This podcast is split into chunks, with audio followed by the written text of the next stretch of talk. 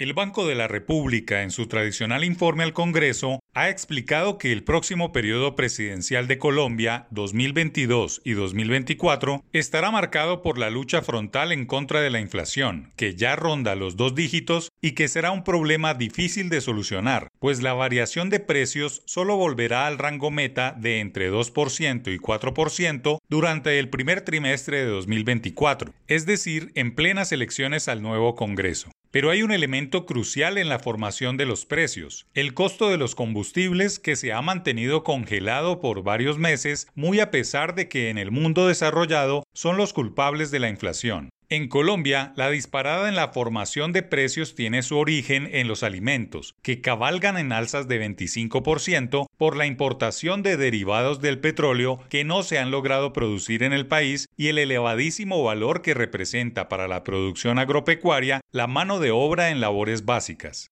Hace varios meses que el Ministerio de Minas y la CREG no reajustan el precio de los combustibles para evitar que los problemas de las finanzas personales crezcan y se apoyan en el Fondo de Estabilización de los Combustibles, creado para aprovechar las vacas gordas como la bonanza actual del petróleo que registra precios por encima de 100 dólares el barril con el objetivo de ahorrar y subsidiar este gasto transversal para cualquier actividad económica. Pero la estrategia del gobierno nacional será un gran lío en el mediano plazo, pues el déficit de ese fondo casi completa 14,5 billones de pesos, una cifra que crece y que solo se taparía con una tributaria. La cartera de Minas y Energía sigue siendo la autoridad rectora al manejar este problema, solo que ahora se apoya en la Comisión de Regulación de Energía y Gas, CREG, en la sensibilidad de los precios que están por aplicar durante el segundo semestre de este año, que incluya el cambio sin importancia en la fórmula para el cálculo de precios, que no va a tener variaciones estructurales. El precio está compuesto por cuatro variables que varían de una región o una ciudad a otra. Al productor se le carga un impuesto nacional, IVA, impuesto al carbono, tarifa de marcación, tarifa de transporte de poliductos y la tarifa de transporte de alcohol. En precio máximo de venta a distribuidor mayorista interviene el margen de distribuidor a mayorista, IVA de margen de distribuidor a mayorista y sobretasa.